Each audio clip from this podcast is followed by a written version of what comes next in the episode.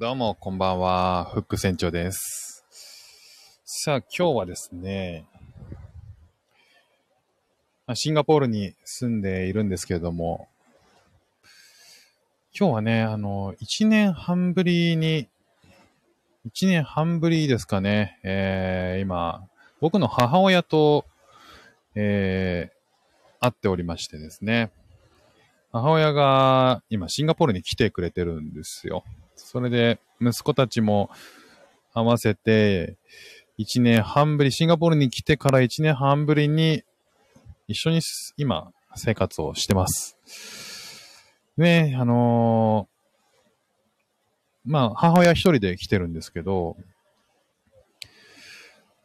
まあ、本当にこう、母親も海外旅行慣れてないんで、その、シンガポールに来てね、そんなに英語が喋れるわけでもないので、まあ今日は一日フリーの時間を作って、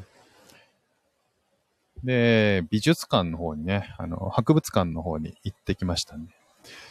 国立博物館っていうところで、まあシンガポールの歴史がわかるっていう場所なんですけども、まあそこでね、あの、英語わからないなりに、あの、写真だけで妄想を膨らませながら、ああ、シンガポールでこうだったんだねっていうような、まあそんな楽しみ方を今日してましたね。ねえ、えーいつもならね、もうちょっとテンション高めの、まあ短尺放送なんでね、えっ、と、僕がやってるのは、毎、あの、だいたい8分から、うんそうですね、6分から8分ぐらいの尺でまとめてるのが、まあ通常の配信なんですけど、まあ、そのぐらいの尺だとね、結構テンション高めにバーっとあの話したいことを話して終われるんですけど、まあ今日はね、あの、かなりチルモードということで、まあローテンションでこんな感じのテンションでね、あの、お話しさせていただければと思っていますけどね。ね皆さんいかがお過ごしでしょうか？えー日本は今10時7分で、シンガポールは1時間時差があって9時7分になります。どうでしょうね？あの、声が聞こえてますでしょうか？今ね、あの、シンガポールのこうマンションの敷地内にある、えープール沿いでですね、あの、まあのんびりとしながら、だだ、だだだ、だだ喋りをしているっていう感じなんですけどね。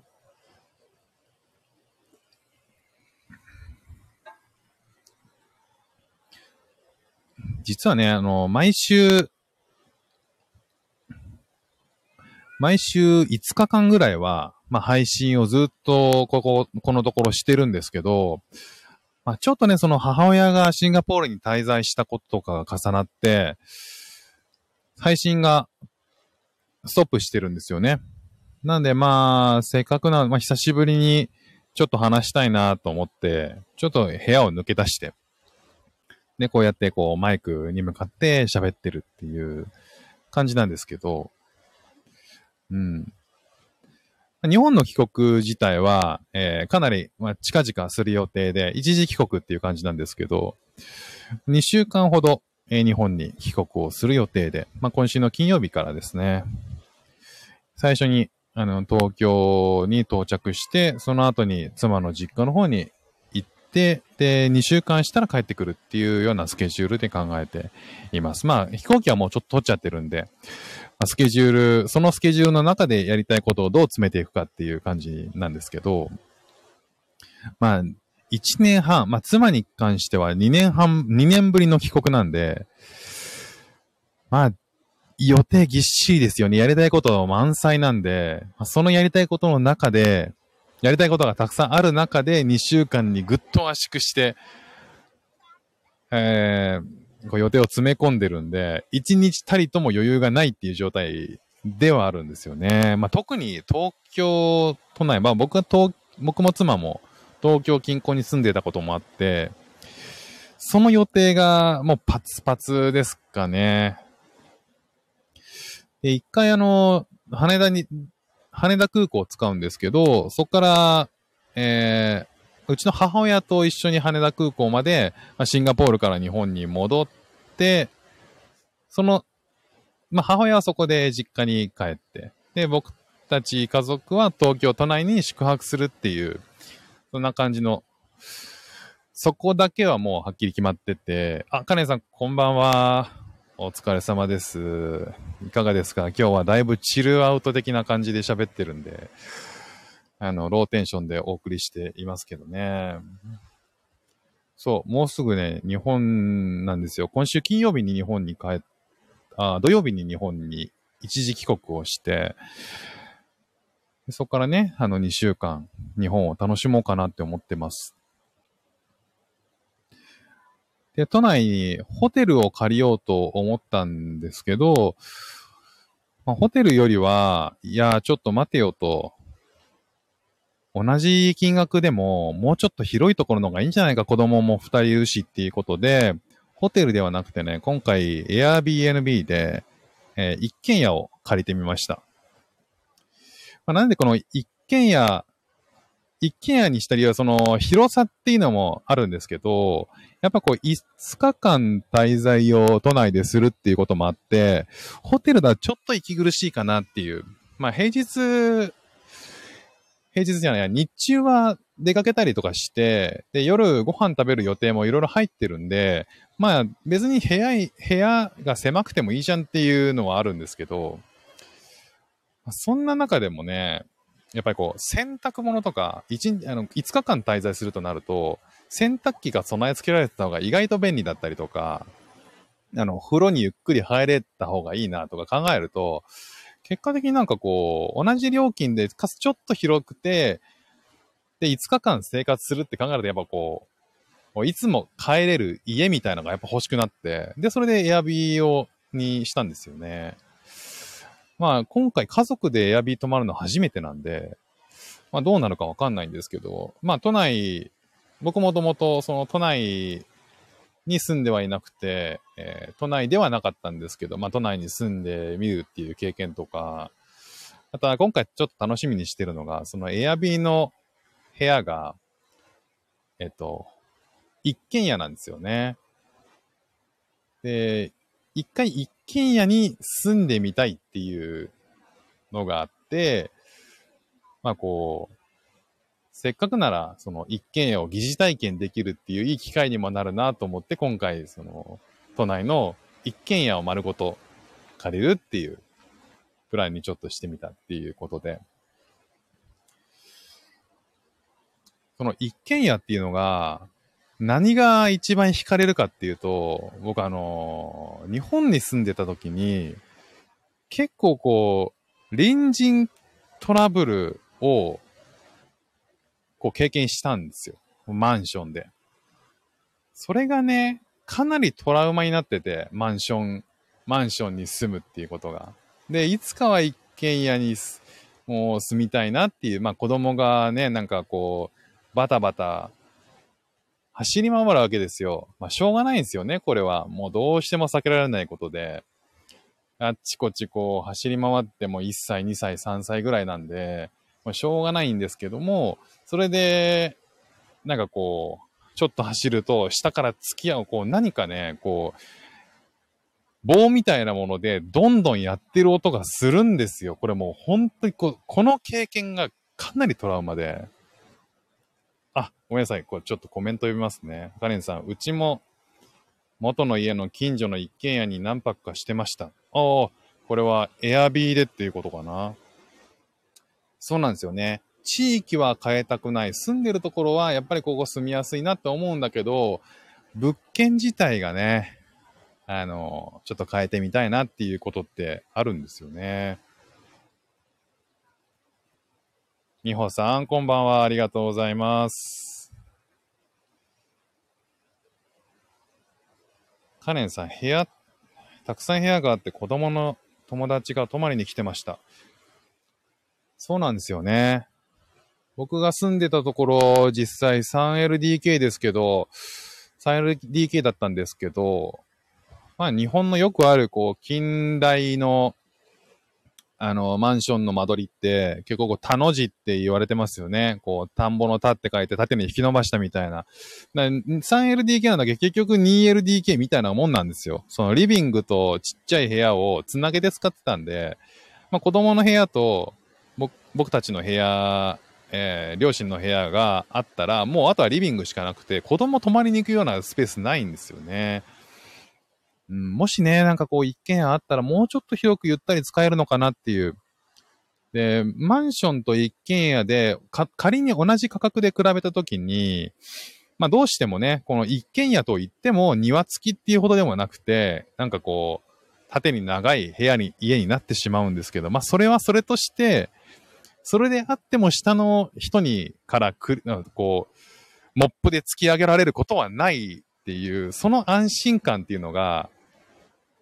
やっぱどっかにあって、その、もし次に引っ越すんだったら最、一番下の階に住むか、一軒家か、いや、どっちかしかないよねっていうことはね、こう現実的に考えた時だったんで、まあ、今回、その一軒家を借りてみて、うん、なんか結構快適なんだったらちょっと次考えようかななんてね、思ったりしてますよ。なんかね、こう最近不動産価格が上がったりとかしてて、で僕全然気にしてなかったんですけど、なんかうちの部屋貸してる、貸し出してるんですけどね、その貸し出してるのがちょうど、あの、契約更新のタイミングで、で、ああ、そうだな、そろそろだな、なんて思ってたら、この前のね、えー、シンガポールの家賃が高騰してるっていう話をちょっと配信でさせてもらって、いろんなコメントを皆さんからいただいて、どうやら日本も爆上がりしてるぞっていう、ね、なんか話をコメントでいただいて、あ、そうなのと思って、で、スーモでね、あの、リクルートが出してるスーモのえー、検索サイトで、こういろいろ調べて自分のあの、家の周りとか調べてみたら確かに上がってるんですね。いや、もう正直ね、なんか、いや、だったらもう売却も考えようかななんて思ったりとかして。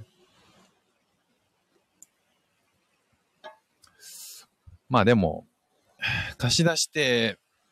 いる中で家賃を上げるっていうのは、まあなかなか今のね、借り主との合意をしなきゃいけないっていうところもあって、そんな簡単にはいかなそうだなとは思ってるんですけどね。美穂さん、うちもロサンゼルスに来てに2日目に苦情が来ました。そうなんだ。半年耐えて引っ越しました。ロスもそういうことあるんですね。なんか、うん、なんかこの、変な話、この下からの突き上げてか、下からうるさいよとか、こう、そういうのって、日本ならではなのかなって思ったりもしてたんですけど、そういうことでもないんですね。ねもちろんその、騒音に関しての、騒音は誰でも感じるし、えー、それに対するストレスが溜まるか溜まらないかっていう話で言うと、日本は特別そういうものが、こう、敏感で繊細な人が多いのかなって勝手に思ってた部分もあったんですよ。でも、どうやら、ね、なんか美穂さんの話を聞いてると、そうでもないということなんですかね。シンガポールではね、まだ、シンガポールの今住んでるところには、そういうクレームは一切まだなくて、クレームっていうか、その、突き上げ突き上げ問題っていうのは今のところ全然なくてですね、非常にその辺は、あの、響いてるのか響いてないのかって正直わかんないし、ね、こればっかりは下に住んでみないとわかんないし、で、上からの音っていうのは確かに聞こえ、聞こえてきたりはするんですよ。あの、椅子を引きずったりする音とかってのは上層階からは聞こえるんで、同じように下の、下に響いてるんだとすれば、子供の足音って足音っていうほどでもないけど、椅子を引きずったりする音は確かに聞こえる。だけど、その足、足音がどのくらい聞こえてるかわかんないんですけど、突き上げ問題っていうのはないんですよね。そっか、家の壁が、床が薄いのか。まあね、なんかその作りによりますもんね。その物件の作り。今、うちは幸いにもそれが、なんかあれなのかなちょっとはしっかりしてんのかな日本と比べると。ね、なんかそういうのって、すごい難しいですよね。物件を決めるときに、上の階がうるさい、下の階がうるさい。ね、あの、左右の階がうるさいとか、そういうのってすごい難しいですよね。今回だからうちも購入してみてすごい思ったんですけど、入居するまでこれだけわからないこうブラックボックスっていうのは、なかなかリスクの高い買い物だなっていうのは思うんですよね。で、まあ、賃貸であれば、それはね、なんかこう引っ越せばいいっていうのも確かにあるかもしれないけど、ただそれはそれでね、引っ越しコストってめちゃくちゃかかりますからね。体力もいるし、せっかくここで、ね、子供たちと慣れてきたっていう時に、そういう問題にぶち当たると、な、なんなんだよって思っちゃいますよね。まあ今回はね、その今シンガポールはそういう面でも下からの突き上げとかがないっていうありがたみもあって、今のところ住みやすいなとは思うんですけど、その当時住んでた、えー、日本の家ってのは、まあ正直なところもう帰る気はないっていうか、帰りたいと思わないんですよね。その家には。それだけ、こう、その、本当にね、断るごとに、いや、一回なんかその、突き上げ問題で、やられてから、もう僕も、僕もそうなんですけど、妻の方が結構参っちゃって、めいっちゃってね、なんか、その時って、あの、い、夜も結構子供が起きるっていう1歳とか2歳とか、そのぐらいの年齢だったりしたんで、そういうタイミングで夜も夜も夜泣きで起こされ、昼はなんか、ね、走、ちょっと走ったら、下からドンドンドンっていう音が鳴って、ヒーってなって、いや、もしかしたらこれ、外、こう、ドアにまでどんどんノックされたら、もうた、たまったもんじゃないぞっていう、そういうこう、まだ見えない恐怖みたいなものに苛まれるっていう、だからこう、いろんな、なんか、その時、こう、精神的に食らっちゃって、もうほんと嫌だねっていう感じだったんですよ、当時の家って。だから、うん、まあ、次のところはそういう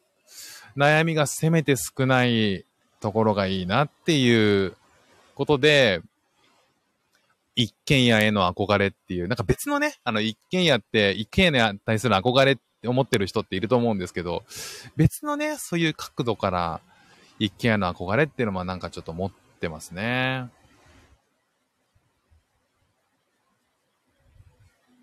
ね、美穂さん、夜泣きで大変なのに、その音にも気を使い、しんどすぎますよね。そうなんですよね。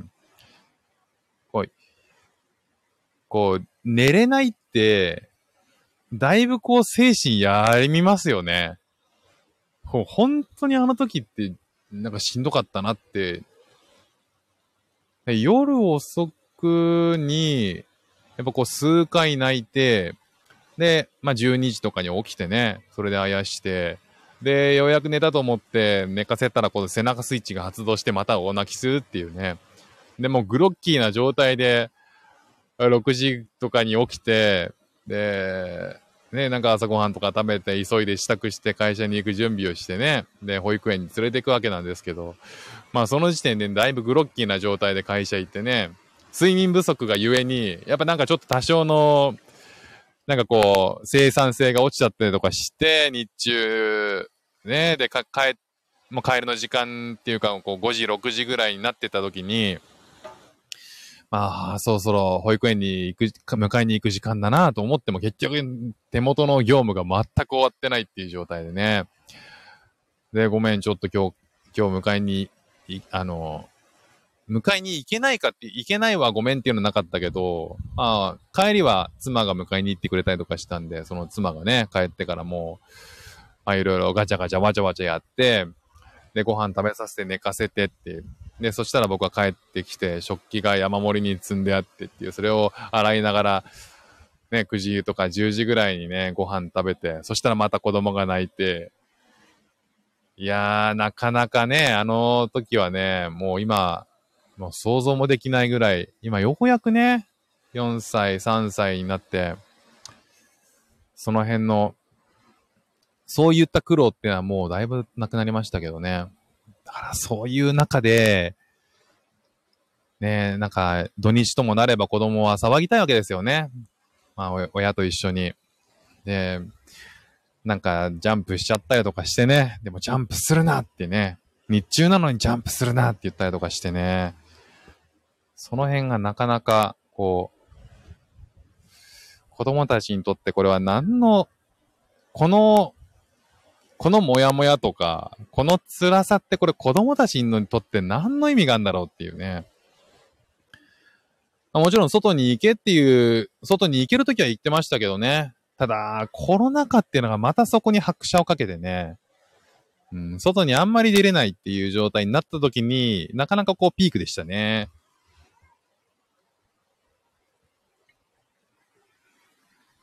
うーん、美穂さん。ひえ、うちは今2歳、4歳でもうすぐ帰国なのでマンションどうしようか悩みますね。そうですよね。帰国ね。2歳、4歳だと、まあ、4歳の方はかなり落ち着いてきてはいると思うんですけど、2歳ってこれからですもんね。4歳はかなり聞き分けは良くなってきてるんですかね。どうなんでしょうね。ただ2歳はね、なんかこう、感触を起こすと手つけられないっていうのはありませんかね。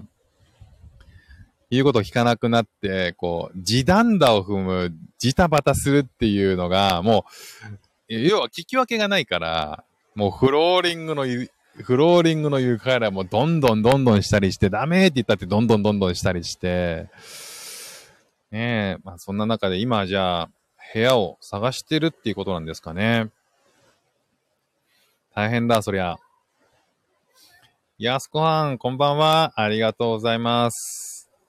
ね、今ね、あの、まあ、めちゃくちゃチルモードで、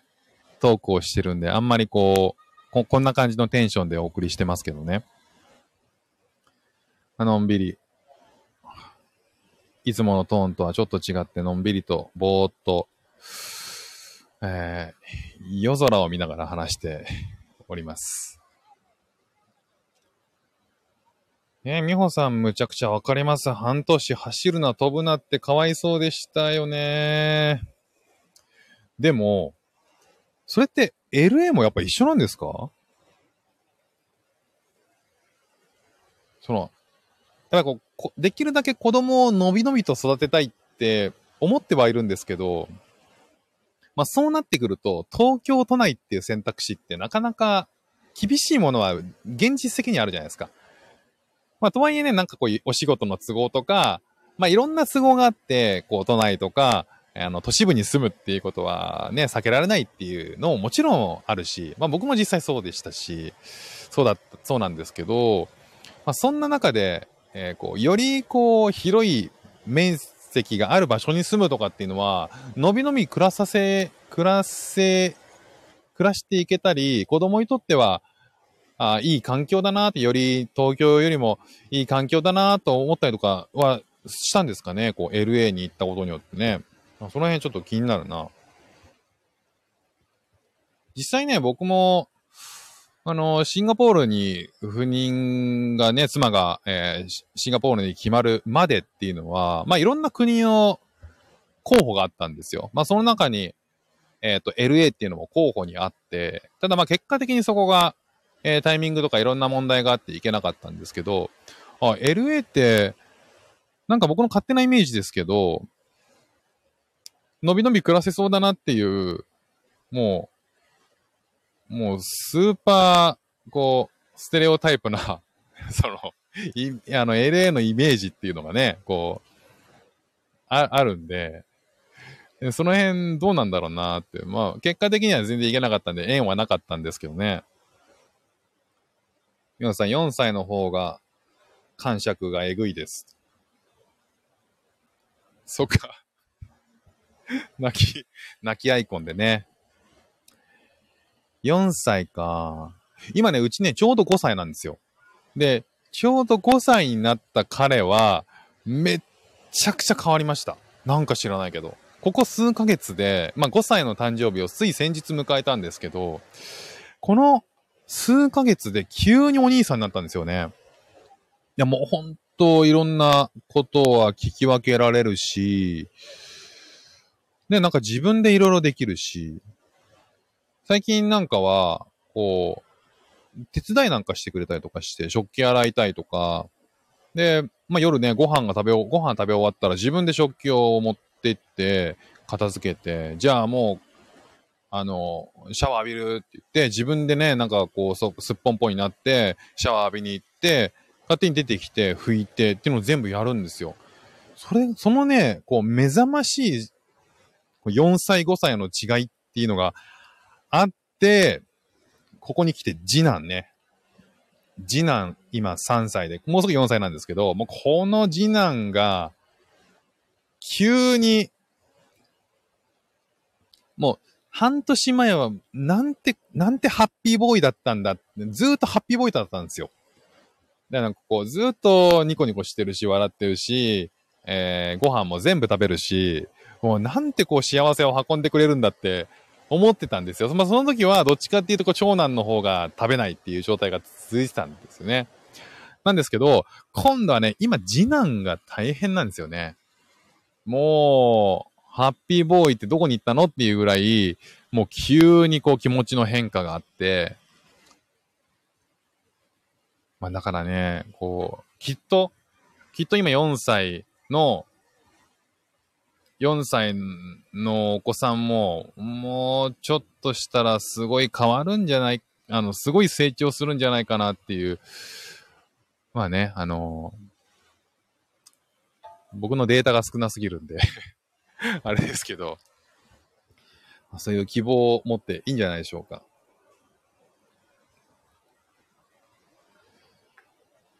やすこさん、やすこはん、はいっていうアイコンマークつけてくれてるけど、これ何についてなんだろう。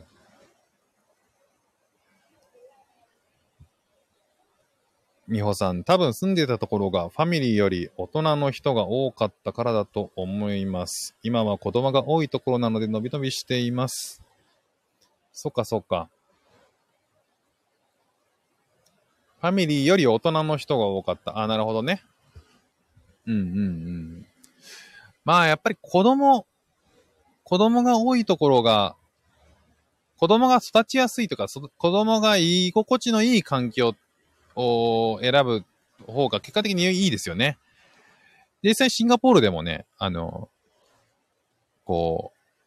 子供を育てるのにいい環境が周りにあるマンションっていうのを僕は、あの、に住んでるんですけど、そこは、えー、割とこう、マンションの敷地内にあるプレイグラウンドとか、プールとか、まあ、プールも子供用のプールが結構大きかったりとかして、で、まあ、実際そういうところに住むと子供が、子供連れの家庭がそこに住む率がすごい高いので、そこで友達ができたりとか、まあ、子供の友達ができたりとか、で同じ学年、もしくはそのお兄さんとかもうちょっとちっちゃい子とかっていう子たちと知り合って、プレイグラウンドで一緒に遊んだりとか、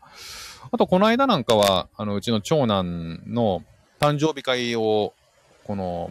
マンションの敷地の内でやったんですけど、まあそれもね、あの、同じマンションの敷地に住んでる子たちも結構来てくれて、まあかなりやりやすい環境で、まあ、ちょっとね、土曜日とか日曜日とかに、ちょっと外出ようかなって思った時に、友達がいるとかっていう環境はすごく良くて、居心地いいんですよね。まあ、一方で、えー、もっと都市部に住んでる、その、友達、家族もいるんですけど、そういうところだとどうしても、その、まあ、便利は便利なんだけど、ちょっとやっぱりこう環境違うなって思って、で、都市部は都市部でやっぱ高いんで、もうちょっとちっちゃくなる、部屋がちっちゃくなったりとかして、うん、子育ては、の時は子育てでいい環境を選ぶ方が僕はいいなって思ってますけどね。まあそう考えると、そのさっきの話に戻るんですけど、購入ってなかなか難しいですよね。すぐ移動できないっていうのもね。だからこう、子供を育ててるときに、なんかこう、身動きが取れない環境って結構大変だったなって今考えると思いますね。動けるようにしときたいってのありますよね。あ、そっか。子育ては断然ロサンゼルスの方がしやすいか。なるほどね。そうだよね。やっぱり。一回は行ってみたいですね。ロサンゼルスも。おー、あと1年。すごい、5歳、すごい。そうなんですよ。だから、こう、結構ね、変化に驚くんじゃないかな。実際周りの子たち見てても、その5歳っていうのはかなり成長しますよね。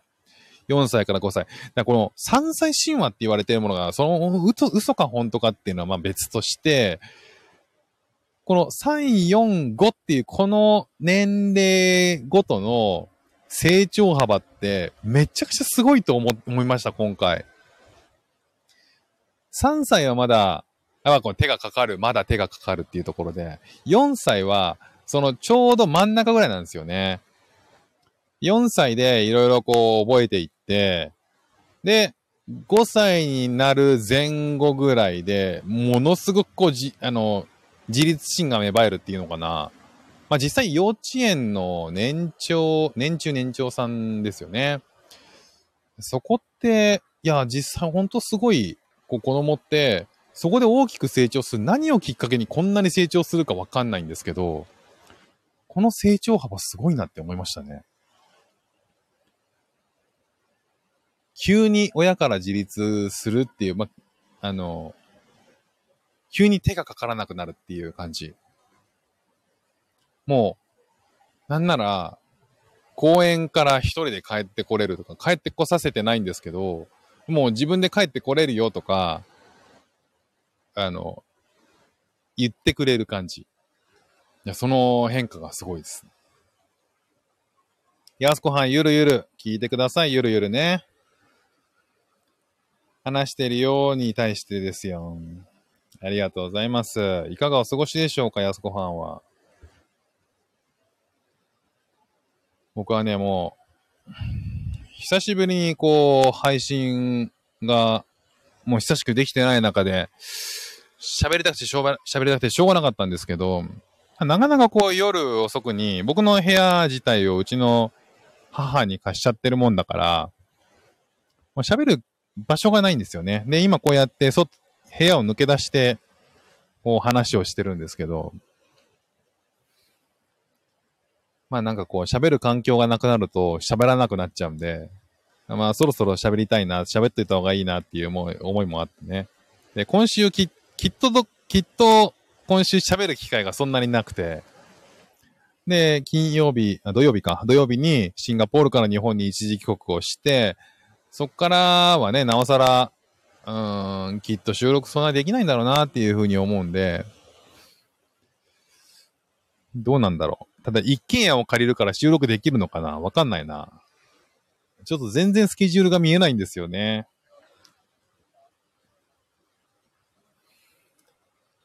はい。いいです、いいです。喋るのは大事。ただね、こう、誰かと喋るのと、一人で喋ってるのは、結構浪費カロリーが、消費カロリーが違いますね。僕ね、一人で喋っ、あの、誰かと喋ってるとき、うなずいてることも結構多くて、聞く側に回ることが多いんですよね。で、聞いて聞いて、で、なんかこう返すっていうことで、こう、独壇場で喋る人もいるじゃないですか。なんかこう、相手と自分とかいて、この人ずっと喋ってんなみたいな人もいると思うんですけど、どっちかっていうとこう聞いてるタイプなんで、もう、喋り続けるってね、今こうやってこう喋りさせ、喋らせていただいて、今34分ぐらい経つんですけど、まあこれって、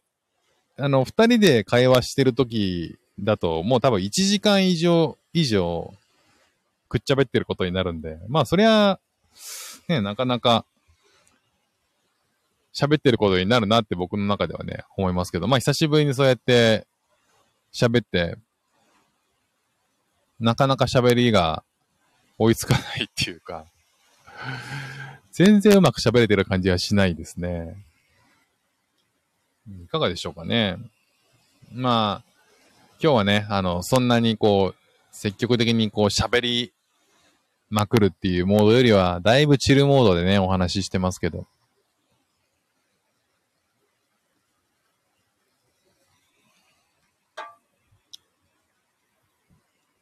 ね、やすこさん、とっても新鮮ですっていうね。いつもだいたい6分から7分ぐらいの尺に収まるように喋るんで、そのぐらいの尺だと、もうちょっと、こう、テンポよくポンポンポンポンと言って、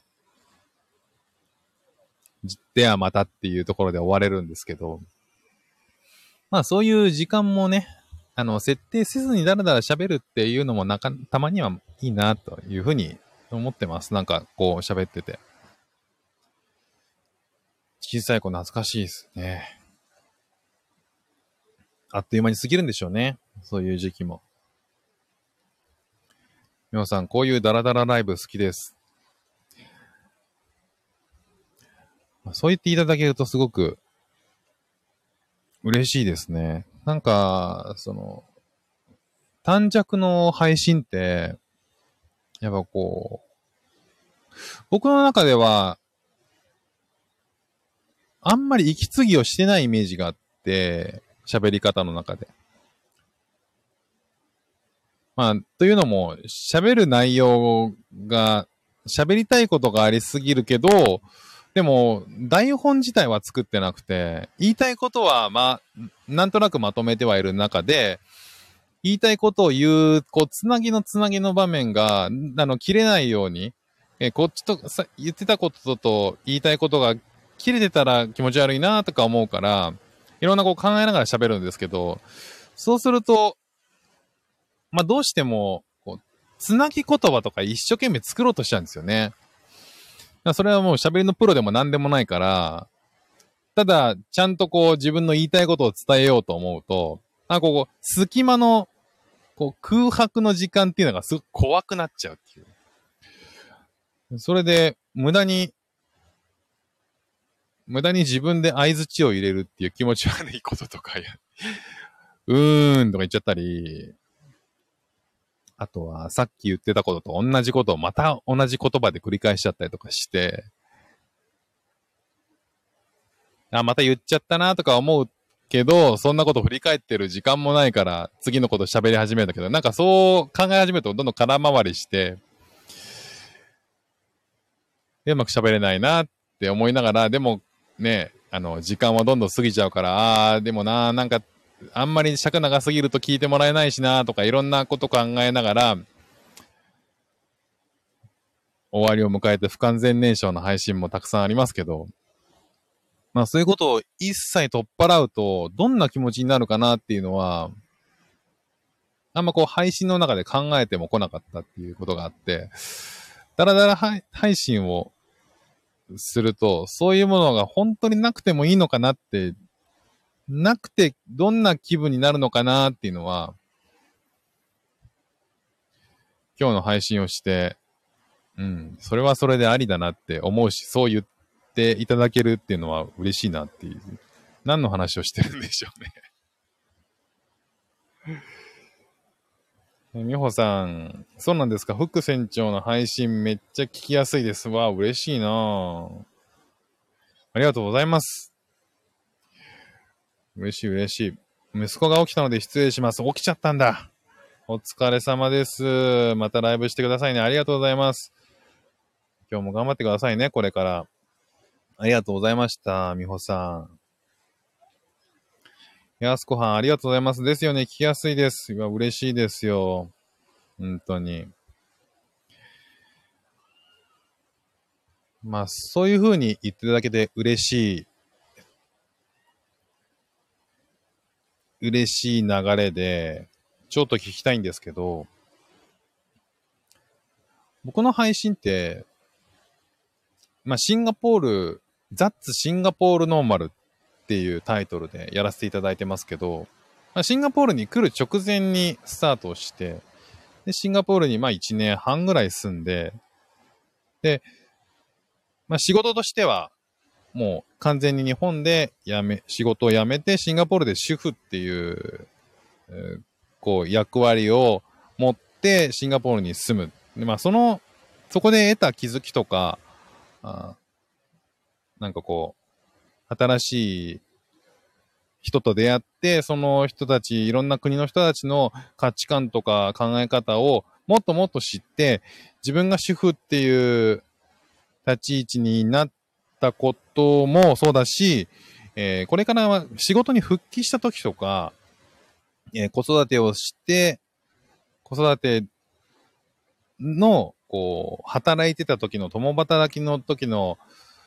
しんどかった経験とかっていうのが、もっとこうできるんじゃないかなとか、身動きが取れなかったあの頃っていうのを振り返った時に、もっと、もっといい選択ができたんじゃないかなとか、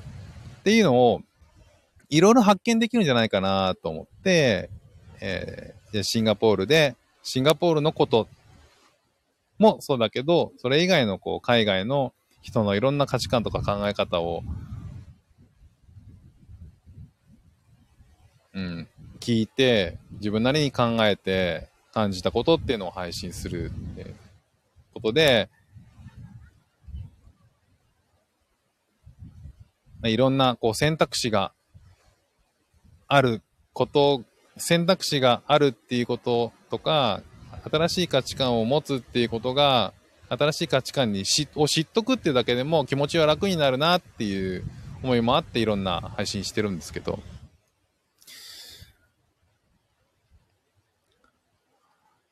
どんな配信が今後聞きたいですかね？っていうそういうのもね、まあ、結構毎回このテーマに沿って、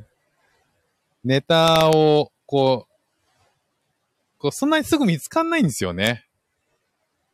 正直なところ。だから、思いつくときとか、いろんな新しいことが出るときはすごいいっぱい出るんですけど、出ないときっていうのは全然なくて、ああ、これもなんか前話したな、あれも話したなっていうことで、知ってることがやっぱ増えていく分、ネタも、を、こう、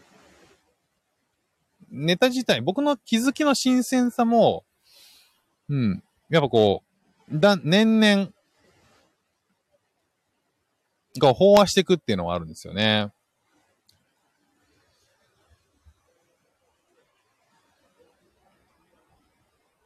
あ、ごめんなさい。コメントを言えてなかった。えー、っと、やすこさん、やすこはん、うんうん。泣き笑いをしていただいて、おー、バザールさん、こんばんは。ありがとうございます。いかがお過ごしでしょうか。やすこはん、わかりますと。えー、同じ話題でも毎回違うから。そうなんですよ。だから、こう、ねなんか、で、なんか、ここに来て、ここに来てね、こう、1年半シンガポールに住んで、まあ、子供たちも、その4歳と、あ、まあ、もうすぐ4歳で、えー、すでに5歳でっていう、まあ、1歳違いの息子がいるんですけど、まあ、彼らもかなり、こう、自立してくれて、なんか前よりも手がかからなくなったんですよね。で、手がかからないと、ちょっと気持ちの余裕が生まれてくるっていうことで、気持ちの余裕が僕自身に生まれてくると、もうちょっとのこう、なんかシンガポールで、なんか新しいことしてみたいなっていうふうに思うようになってきたんですよ。なんか1年半住んで、で、えー、まあ当時からずっとこう取り組んできた英語をちゃんと喋れるようにならなきゃいけないっていうのは、まあ、シンガポールが公用語だって、英語が公用語だっていうこともあって、英語をもうちょっと流暢に話せて、で、自由自在に、自由自在までいかないけど、こう、仕事で多少使えるようになりたいなとか、まあ一番英語を使ってやりたいのは、もうちょっとこう、社会で、うん、社会生活を、もっと楽しみたいみたいな。っていう、もう、こう、思いがあって、やってるんですけど、ただまあそれがね、少しずつこう日常会話とかそういうものが楽しめるようになってきて、きた今日この頃、まあ、新しいことしたいなっていうことで、なんか自分の中でかなりこう、いろんな価値観とか考え方とかいろんな国の人たちと話して、まあそういう知識とかついてきて、ああ、もっと自分は、もっと深いこと話したいなって思うようになってきて。まあそうすると、もちろん、え、あの、語学っていうのをもうちょっとやんなきゃいけないんですけど、語学をやる上で、なんかこう、もっと社会に出たいなっていう、だけ気持ちになってきて、なんかこう生活が少し変わってきてるんですよね。そんな中で、同じテーマでやる必要もないかなっていうのもちょっとあったりとかして、自分が今生活をしている、その状況が、まあそのままコンテンツにできたら一番いいんですけど、まあ、そんなにね、あの、日常生活のことを聞きたいかっていうのもあったりとかして、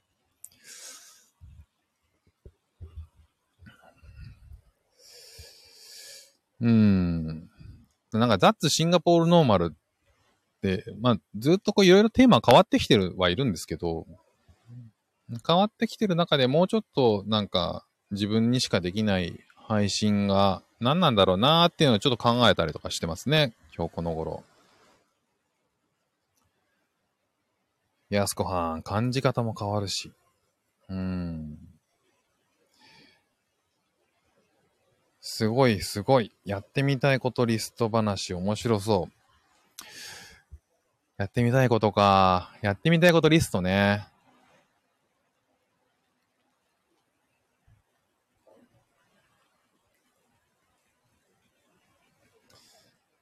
やってみたいことはね、うん。そうだな。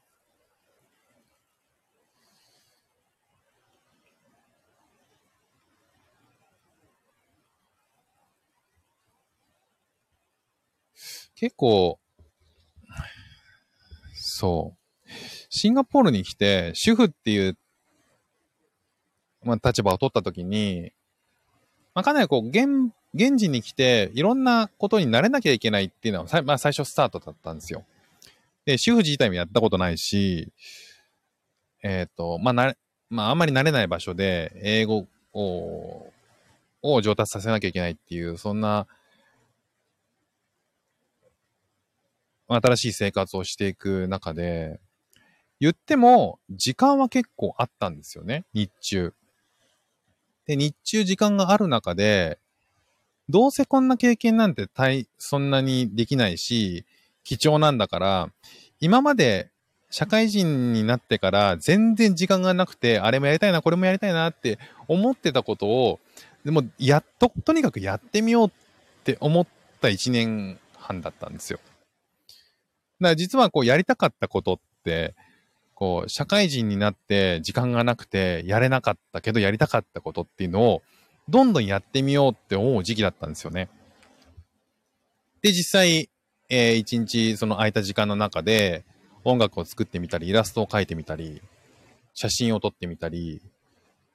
えー、ブログ、ブログを書いてみたり、メディアで執筆してみたり、なんかそういういろんなやりたかったことっていうのを、まあいろいろやってみたんですよ。でもやっぱやってみると、好きだったけど、これを商売にするのは違うなとか、これやり、楽しいけど、ここまでは楽しいけど、ここまでは違うなとかっていうのが、なんか見えてくるんですよね。だけど、やる前って、こう、これ、それこそ、こう、社会人になってから、もう、17、8年ぐらい、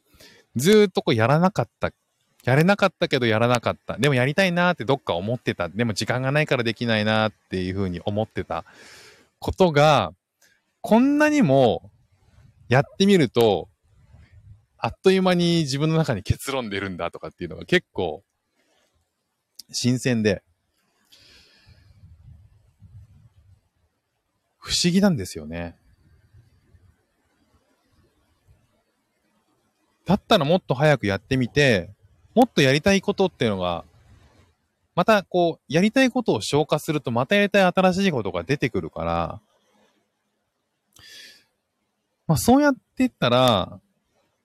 ね、なんかこうやりたいことの精度が上がっていくっていう現象が生まれるんだなっていう。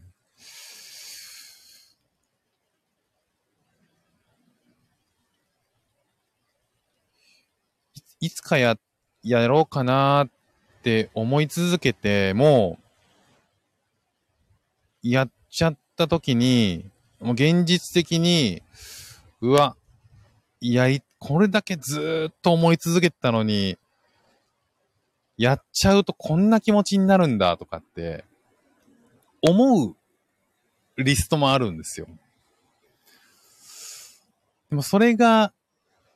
うん。まあ、き、き、やりたいっていう希望がなくなっちゃったっていう寂しさはすごいあるんですけど、一方で、あ、それじゃなかったんだなっていうことの発見にもなって、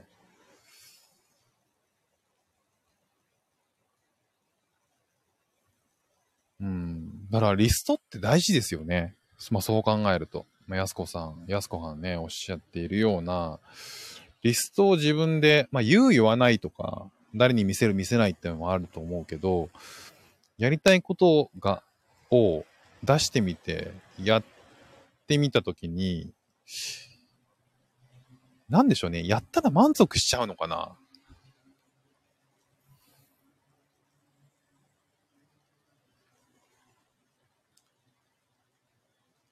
でもそれが自分の中で、そんな自分もいるんだっていう発見にはなりましたね。バザールさん、コメントありがとうございます。シンガポールにいるというだけで日常生活も聞く側としては貴重です。そうなんだ。なんかね、シンガポールのことって、うん、どのくらい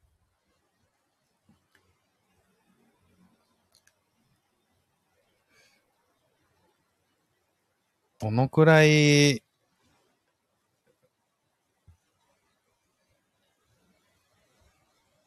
こう、皆さんの、ねえ、なんか、ああ、そういうこともあるんだなとか、身近なものといろいろ比較したりとか、ね、共通の話題として、なんか僕は子育てとかありますし、あとはなんかその、文化とか価値観とかができるだけ皆さんに身近なものの違いみたいなものを、えー、紹介することで、えー、こう、イメージしやすいものにできるかなと思って、そういう題材をあえてピックアップしてたりとかするんですけど、シンガポールの、ね、生活っていうのがどのくらいこう、どういうものに興味が、を持っていただいているのかなとかっていうのは、ね、あんまりそんな、そういう話ばっかしてもそんなもんわかんないよ、外国のことなんてっていうこともあるんだろうなっていう部分もあって、うん。時々、ちょっとこれは細かすぎるかなとか、これは、私ご、私事すぎるよなとか、えー、なんかそんなことを考えたりとかしながら、メモを作ったり消したり、メモを作ったり消したりとかっていう風にしてるんですよね。今ね、プールサイドにいるんですよ。僕の今度のまあ、コンドミニアムであの、マンションの敷地の中にプールがあって、で、そのプール、プールって言っても、な、な、何そのなんか、こう、V、セレブですかみたいな。どんなところに寝寝泊まりしてるんですかみたいな風に聞こえると思うんですけど、シンガポールってプール普通なんですよ。で、こう、シンガポール年中暑いんで、プールがかなり必要なんですよね。で、どのマンションにもプールはある。そのぐらいプール普通なんですけど、まあ、そのプールサイドでね、あの、今お話ししてて、プールサイドのビーチパラソルが、あの、あるところでね、あの、横になって、こう、夜空を見ながらお話をしてるんですけど、今ちょうどね、こう、噴水がずっと鳴ってて、いい感じでチルモードだったのが、今もう何にも音が今しなくなって、今何時ですか ?11 時なんですね。こんな遅くまでお話ししちゃってね、付き合っていただいてありがとうございます。55分間ね、お話ししてますけどね。やすこはんやってみるとまた変わっていきますよね。やることって、やってみることって大事ですね。本当思った。やってみて気づくことがいっぱいあるわ。で、やってみて自分に合わないなとか思うこともあるわ。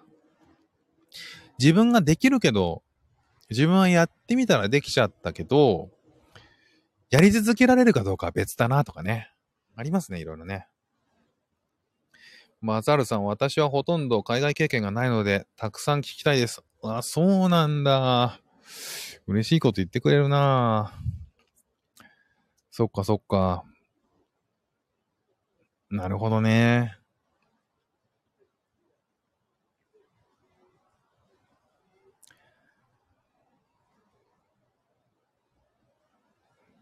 なんか身近なこととかね、なんかこう、今日あったこととか、もう、もうちょっと意外と話せるのかもな。やすこはん、途中でですが抜けます。抜けるの？抜けるのか。全然大丈夫ですよ。ありがとうございました。また聞きに来てね。バザールさん、先日の息子さんの誕生日会におけるお返しの文化の話とかめっちゃ面白かったです。あ、そうなんだ。よかったよかった。嬉しいなグッデーバックね。グッデーバック、ほんと大変。もう来月8月にまたね、下の息子の誕生日会が控えてるんでね。もう今からもう悪夢がまた蘇る感じですよ。石王さんという、石王、石王さんという凡人さんいらっしゃいました。いらっしゃいましたって知ってますけどね。石王さんありがとうございます。こんばんは。石王さん、そう、一時帰国。9月に帰りたい。うん。希望か、今は。9月に帰るってなったら、もうそろそろ予約した方がいいって感じじゃないですか？ねえ、9月、8月、あ、まだ大丈夫か。でも、今、ブラジルの、ブラジルのコロナ状況どんな感じなんですかね？ちなみにシンガポールはね、もう、日々日々増えてますよ。えー、もともとなんか予定されてたっていうかね、その政府側も分かってて、7月いっぱいはかなり増えるだろうって、7月、8月増えるだろうって、前予測をね、全然知ってて、その予測の範疇にいるんで、まあ、知ってはいたんですけど、日本帰国がね、7月の、もう来週なんですよ。あ、今週末なんですよ。一時帰国が。で、それでね、全然フライトも取ってるし、動かせないし、休みも取ってね、動かせないし、そんな中でなんでこのタイミングで一時帰国なんだって思ってるんですけど、まあそこはね、シンガポールも増えてるし、日本も増えてまあしょうがないかなっていうふうに思ってるんですけど、9月はどうなんでしょうね。なんか、もうちょっと動きやすくなってるといいですね。ね、そうですね。来週ぐらいに予約します。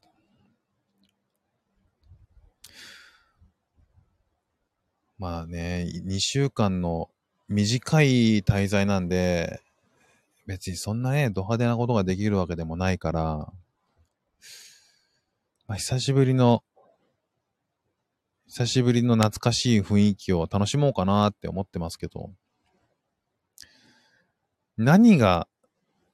楽しみって、コンビニ行くのが楽しみですね。僕多分ね、その2週間の中で、コンビニの、コンビニで、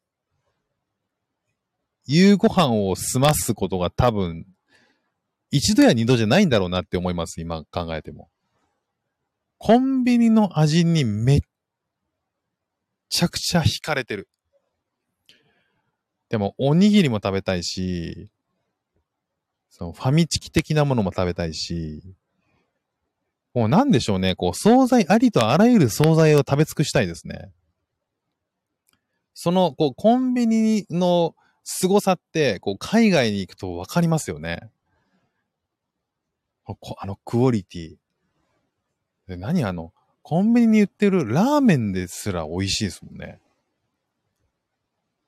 もうサラダもね、全種類のサラダを食べたいと思ってますけど。ね、息子が好きなんですよ。納豆巻きが。で、シンガポール確かに納豆巻きって結構食べられるんですけど、ただまあ、どこでも売ってるわけではなくて、一部の明治屋とか、そういうこう、日本の、いい感じのスーパーに行かないと、めあの納豆巻き売ってないんですけど、まあ、日本に帰れば、もう5分も歩けばコンビニがあって、そこで納豆巻きがほぼ100%買えるっていうすごい環境ですもんね。だから何が一番楽しいって、コンビニなんだよな。これ、こう、うん、そういう、日本のどこがすごいって、コンビニのクオリティね。それですよ。関京さん、もっとひどくなったらどうしよう。いや、ピークアウトはすると思うけどな今、7月でしょ？で、今、なんかこう、今までの倍のスピードで進んでるけど、さすがに8月9月とは続かないと思うんだよな。うん。ただまあね、行動制限をしないっていうふうに政府発表してるから、まあ、前回よりはもっともっと、あの、拡大するとは思うけど、かといってね、うん、ピークアウトしないっていうこともないだろうから、まあ2ヶ月は続かない、3ヶ月は続かないと思うけど。ねえ、それで、なんかもう、難しいですよね。予約をする、しないと帰国できないから、結局、前もって決めとくしかないんですよね。で、決めとくタイミングっていうのが、たまたまいい、ね、落ち着いた状況に当たればいいけど、そうじゃないっていう可能性も全然あるから、そんな中でね、予約するのは難しいですけどね。ただまあ、今考えたら、9月は、まあいいんじゃないかなと思いますけどね。うん、バザールさん、日本のコンビニ絶賛ですけど、本当にね、このクオリティは半端ないんですよ。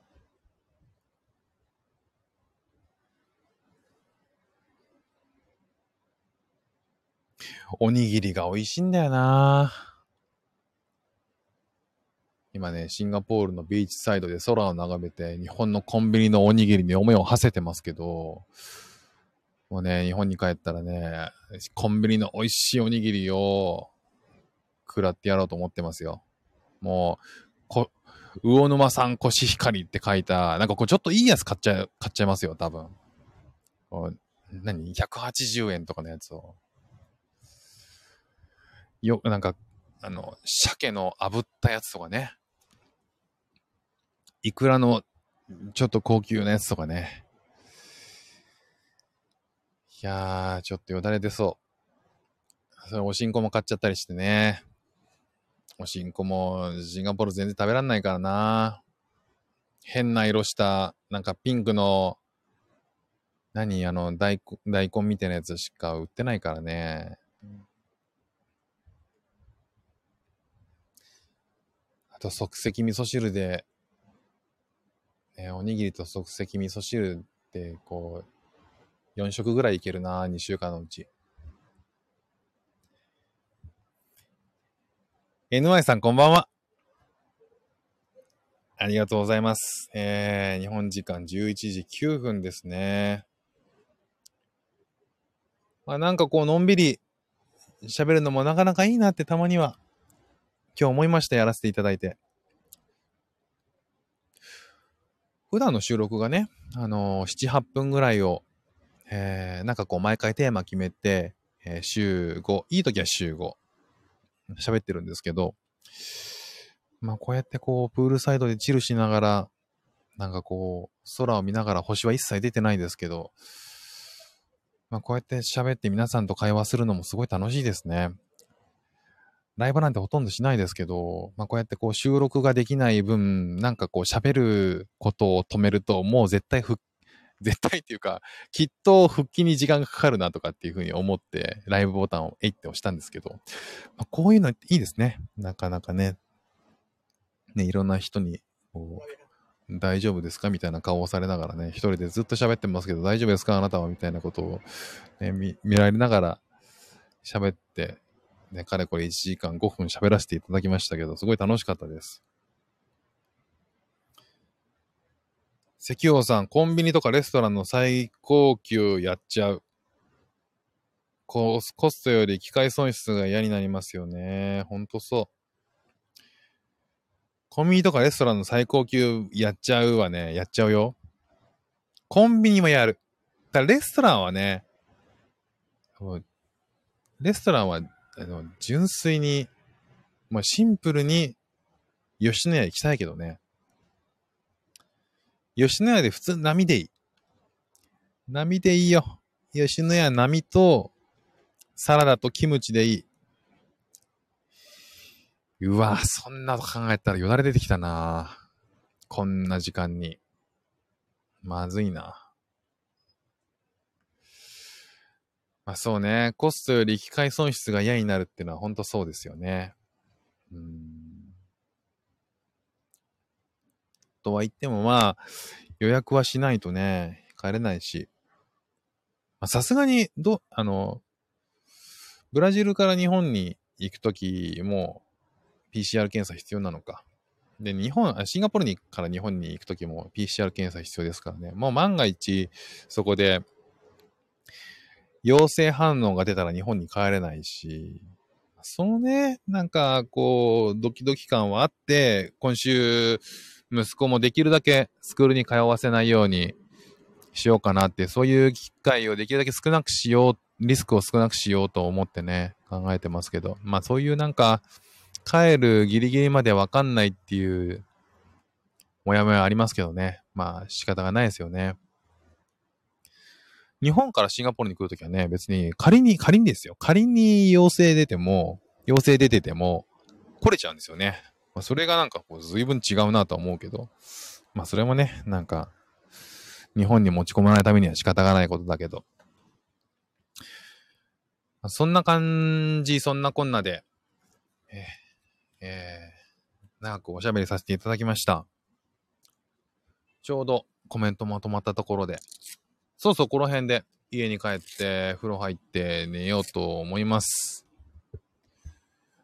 お聞きくださってる方、皆さんありがとうございました。またもしよかったら遊びに来てくださいね。ありがとうございます。ではでは、皆さん。